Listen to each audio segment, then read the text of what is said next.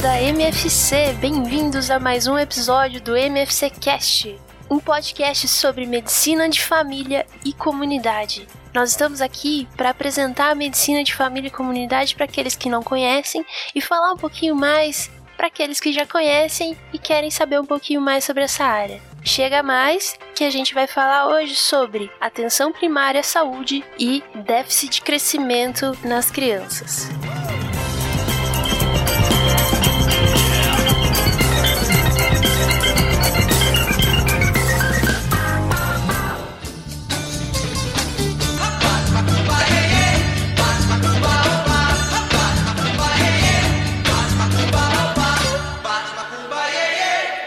MFC de hoje, a gente vai entender atenção primária à saúde. Mas antes de começar, vamos entender por que, que existe uma atenção primária à saúde. Todo esse conceito surgiu lá no final da década de 80, mais ou menos. Principais marcos dele foi a Declaração da Alma-Ata em 76, a Carta de Ottawa. Esse movimento representa uma reorganização do modelo assistencial à saúde. Até então, os conceitos dos modelos assistenciais eram muito centrados no médico, hospitalocêntrico, entendia a saúde só como ausência de doenças. Mas esses modelos se provaram incapazes de cuidar da saúde, porque agora as pessoas não queriam só ausência de doenças, elas queriam qualidade de vida. E foi aí, no final dos anos 80, bastante durante os anos 80, inclusive foi quando surgiu o nosso SUS, que começou esses conceitos de promoção de saúde entender os processos da saúde e doença, que têm os seus múltiplos determinantes, sejam sociais, econômicos, ambientais. Tudo isso levou a uma reorientação do modelo assistencial. E esse modelo assistencial novo, que mais se provou eficiente, foi a atenção primária à saúde. Tem como um dos grandes estudiosos desse assunto a Barbara Starfield, que percebeu que se organizasse bem certinho, dava para atender mais gente com menos dinheiro e ainda por cima oferecendo um atendimento com melhor qualidade. Para conseguir isso, a atenção primária à saúde tem alguns atributos, que são eles. O primeiro atributo é o primeiro contato. A atenção primária à saúde tem que ser o primeiro contato para os seus pacientes. Isso quer dizer que quando o paciente pensar em ir para qualquer lugar atrás de resolver o problema de saúde dele ou qualquer coisa relacionada à saúde, ele tem que pensar na atenção primária ela é a porta de entrada dele, é onde está mais próximo da casa dele. E para isso, eu tenho que remover qualquer barreira possível de acesso, seja geográfica, de distância, de transporte, ou seja socio-organizacional, de tempo de abertura da unidade, ou como que o paciente vai fazer para conseguir agendar sua consulta. Com tudo isso, eu consigo fornecer um acesso para aquele paciente que tem um novo evento ou sempre que tiver um novo sintoma para um evento antigo. Com esse acesso e disponibilidade de consulta e atendimento, eu consigo evitar que esse paciente adie a procura e, com esse adiamento, dificulte o diagnóstico e tratamento. O objetivo é conseguir diminuir os esforços do paciente em receber os cuidados que ele merece à sua saúde, e assim resolver os problemas logo no começo, e sempre que ele precisar. Para fortalecer esse vínculo que eu estou tentando criar com a minha população, existe o segundo atributo, que é a longitudinalidade, ou seja, a continuidade que eu tenho que dar ao cuidar da saúde desse meu paciente. A relação de confiança que esse paciente vai ter com os profissionais da unidade de saúde que vai atender ele, através de uma fonte regular de atenção e recorrência a ela sempre que ele precisar ao longo do tempo. Você tem uma população adscrita e que tem uma equipe responsável por essa população. Sempre que essa população for buscar atenção, a mesma equipe vai dar continuidade no atendimento. Isso aumenta a satisfação com o atendimento, diminui os custos, é ótimo para doenças crônicas e pessoas que têm morbidades múltiplas, além de possibilitar maiores ações de prevenção, já que eu estou com o paciente sempre. Eu conheço ele melhor, eu me aproximo dele e da realidade dele com esses conhecimentos, eu vou conseguir entrar no terceiro atributo da atenção primária, que é a integralidade. A equipe da atenção primária tem que saber lidar com um leque completo das necessidades de saúde, que inclui promoção, prevenção, tratamento e recuperação. Mas nunca de uma forma genérica. Eu sempre vou ter que usar esse conhecimento das necessidades da minha população para direcionar a oferta dos serviços que são mais adequados à minha comunidade. Ou seja, o que elas precisarem mais, eu vou oferecer mais. Para isso, eu preciso estar em contato constante com as organizações comunitárias, um diálogo com a comunidade, além de saber articular as ações intersetoriais, já que eu não acredito mais naquele conceito ultrapassado de saúde focado só no biológico. Eu sei que tem outros determinantes sociais, ambientais e para isso eu vou precisar de outros setores da sociedade para conseguir oferecer o cuidado integral para a saúde dos meus pacientes. Eu tenho que ter em mente também que apesar de muito importante e central na organização do cuidado da saúde, a atenção primária precisa também encaminhar quando for necessário caminhar para outros setores ou para outros níveis de complexidade, secundário, terciário. Mas quando se encaminha, o paciente não está sendo transferido de um serviço para o outro. A atenção primária ainda é responsável por organizar, integrar e coordenar o cuidado do paciente. Esse é o quarto atributo, a coordenação do cuidado. A atenção primária centraliza os cuidados do paciente nela, já que ela detém a longitudinalidade e a porta de entrada para esse paciente. Ela tem um conhecimento mais amplo e profundo sobre seus pacientes. Assim, uma boa comunicação através da referência e da contrarreferência permite à APS avaliar se a atenção recebida nos demais pontos foi adequada às necessidades dos seus pacientes. Sem essa comunicação adequada através de NASF, teleconsultorias, contatos telefônicos que, que permitem a corresponsabilização e a integração do cuidado nos diversos níveis, a atenção primária seria só uma porta de entrada e como porta de entrada acaba ficando puramente administrativa, como meio de encaminhamento para outros serviços, que seria um desperdício brutal das potencialidades dos recursos da APS. Além desses quatro atributos principais, existem também outros atributos importantes, a saber, a centralização na família, a orientação na comunidade e a valorização da cultura. Se você escuta esse episódio e depois vai lá e escuta o primeiro episódio de novo, vai entender que o médico da família tem sua atuação moldada nessa nova orientação do modelo assistencial à saúde, que é atenção primária à saúde. A atenção primária à saúde é sensacional pela sua efetividade. Ela prega a racionalização dos gastos de forma que eu consiga oferecer mais recursos para quem precisa mais deles, sem deixar de dar para quem precisa menos. Isso quer dizer que o meu sistema prega a universalidade, atender todo mundo com equidade, dando mais para quem precisa de mais.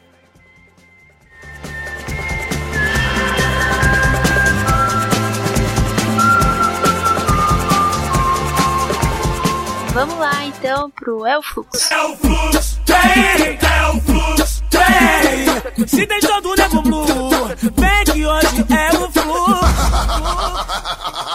Então hoje no El Fluxo a gente vai conversar um pouco sobre déficit de crescimento em crianças. Nós como médicos da atenção primária vamos estar lá na linha de frente para avaliar essa criança desde o nascimento até o final da vida. Mas ali, no começo do nascimento, a gente é responsável por acompanhar se essa criança está tendo um desenvolvimento adequado para a idade dela. No tema de hoje, o que interessa a gente são os dados antropométricos que a gente vai coletar dessa criança durante os nossos acompanhamentos de puericultura. Esses dados são o peso, a altura e o IMC ao longo do tempo. O que interessa pra gente, muito mais do que saber o peso, a altura de forma isolada comparada com a idade, é o acompanhamento da evolução que esses dados têm ao longo do tempo. E por isso que a gente tem uma ferramenta muito importante, que são as curvas de crescimentos recomendadas pela OMS e que estão presentes nas nossas cadernetas da criança do Ministério da Saúde.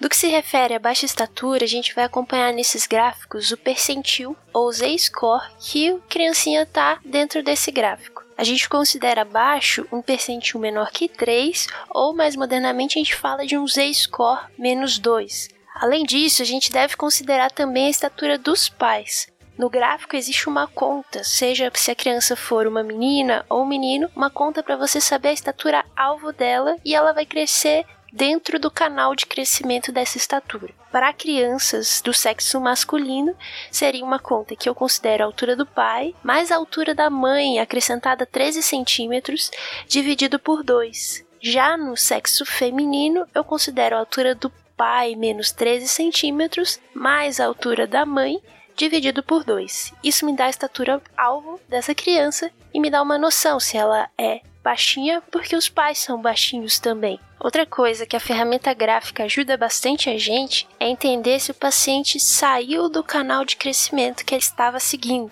Isso é um sinal de preocupação. O paciente tende a seguir um canal de crescimento, já que nesse gráfico você considera os períodos de maior velocidade de crescimento naturais para a idade. Então, a partir do momento que você sai do seu canal de crescimento, isso pode representar uma condição mórbida a ser investigada. Então, até aqui a gente já entendeu como é importante colocar no gráfico esses dados de estatura no que concerne o acompanhamento do crescimento da criança. Primeira coisa que a gente vai avaliar então é se essa criança está num percentil abaixo de 3 ou um Z-score menos 2, além de que eu posso usar como recurso também a estatura alvo, que é a, a relação média da estatura dos pais para o sexo da criança, e quando a criança está num desvio padrão assim muito abaixo, maior que dois desvios padrões de diferença, eu acabo considerando que ela está baixa para o que eu espero que ela deveria estar.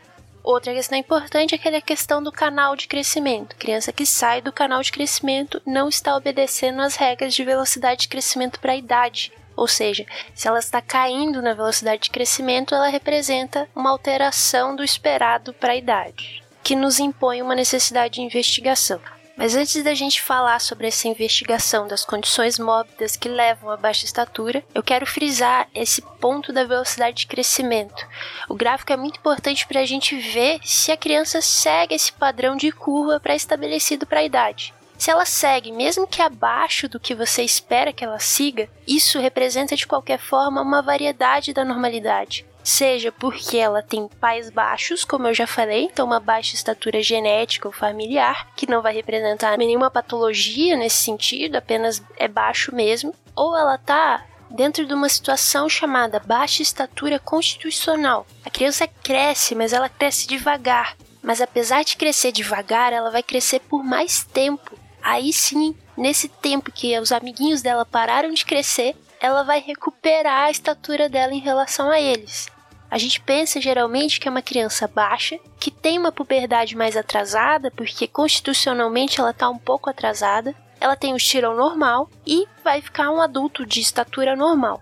Acontece mais em meninos e geralmente tem uma história familiar que diz que geralmente o pai também teve esse atraso, mas hoje tem uma altura normal. Então essa criança que tem uma velocidade de crescimento normal, está dentro de uma curva, respeitando a curva e tá com uma baixa estatura, eu posso até pensar em pedir um raio-x de mão e punho esquerdos para ela. Ele vai me dizer isso aí. Se a idade óssea foi igual à idade cronológica e os pais forem baixos, é isso aí. Não tem muito o que esperar. Vai ser uma criança baixa mesmo. Agora, os pais têm estatura normal, e a criança faz o raio-x de mão e punho e a idade óssea vem atrasada. Atrasada é assim, mais ou menos uns dois anos para baixo do que era o esperado.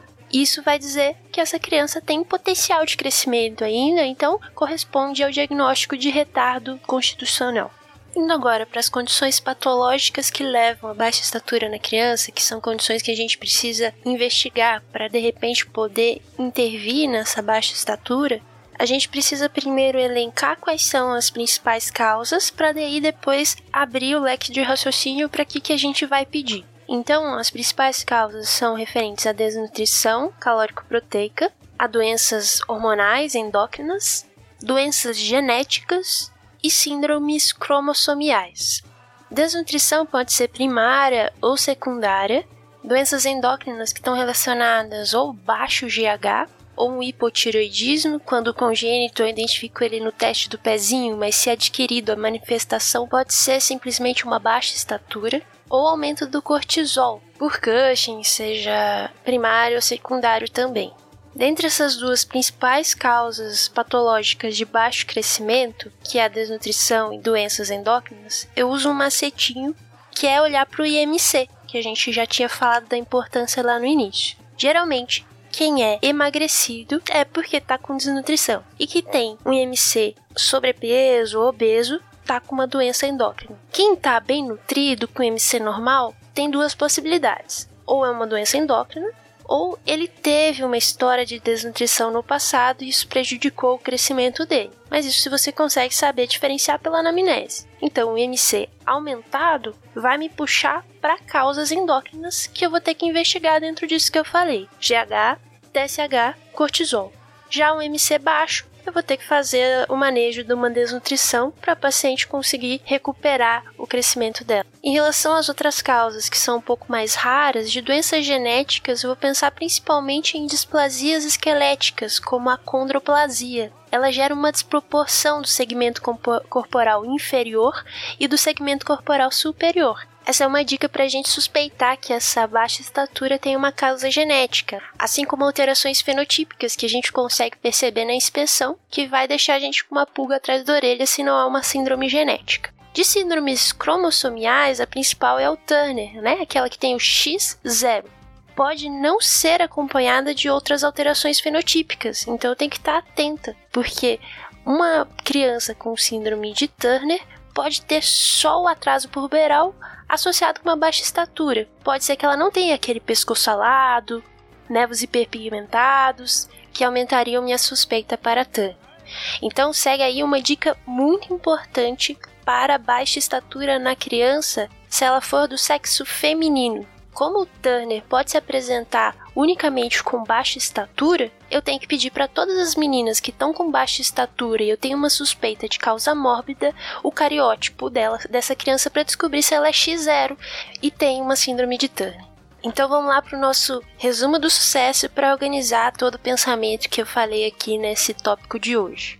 Hoje então a gente discutiu baixa estatura na criança, que é determinada através de um percentil menor que 3 ou um z-score menos 2 na relação do gráfico de estatura e idade. Também posso concluir que baixa estatura é quando a criança não corresponde à estatura esperada, de acordo com a estatura dos pais. Eu faço uma média ali, ponderando se é menina ou menino, e se a criança tiver com uma diferença maior que dois desvios padrões da estatura-alvo determinada pela estatura dos pais, essa criança também pode entrar no diagnóstico de baixa estatura e pode necessitar de uma investigação para ela. Eu tenho variantes que são normais, variantes da normalidade que eu vou saber através da velocidade de crescimento. Eu tenho uma noção dessa velocidade de crescimento através do desenho que o gráfico me mostra, que é o canal de crescimento. Se a criança mantém o padrão da curva de crescimento, ela está dentro da velocidade de crescimento. Se ela rompe com o canal de crescimento, ela está fora da velocidade de crescimento esperada para ela.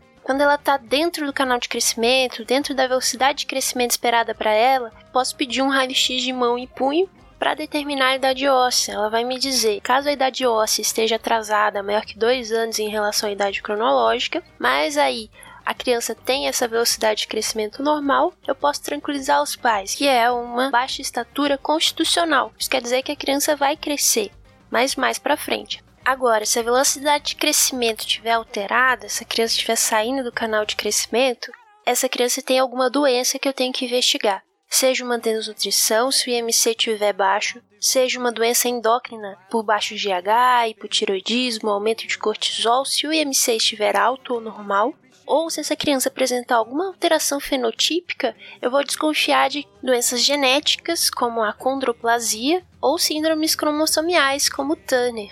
Lembrando que Turner eu desconfio em toda menina que está com uma baixa estatura patológica. Eu sempre vou ter que pedir o cariótipo porque a baixa estatura pode ser a única manifestação dessa síndrome. Nos casos da desnutrição calórico-proteica, a gente consegue manejar caso não seja muito grave, ambulatorialmente devolver para a criança o potencial de crescimento dela. Porém, a maioria dessas outras causas, né, seja endócrina, seja genética ou cromossomial, eu vou ter que passar para um especialista, um pediatra ou um geneticista. O importante é a gente estar tá atento de marcar tudo isso na carteirinha para conseguir identificar essa baixa estatura o quanto antes, quanto mais precocemente ela for diagnosticada, mais precocemente ela vai ser tratada e os impactos na estatura final desse adulto, que hoje é uma criança de baixa estatura, vão ser menores.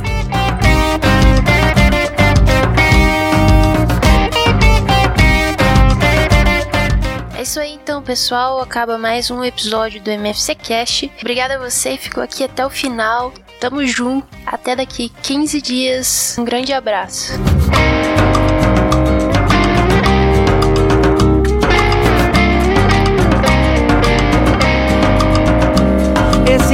Tá com nada, sabe pouco do que diz. Muito blá blá blá que queima quem podia ser feliz. Desrespeito é o que prega, então é o que colherá. Jogo purpurina em cima para o feio embelezar. Jogo purpurina em cima para o feio embelezar. Esse cara é escroto.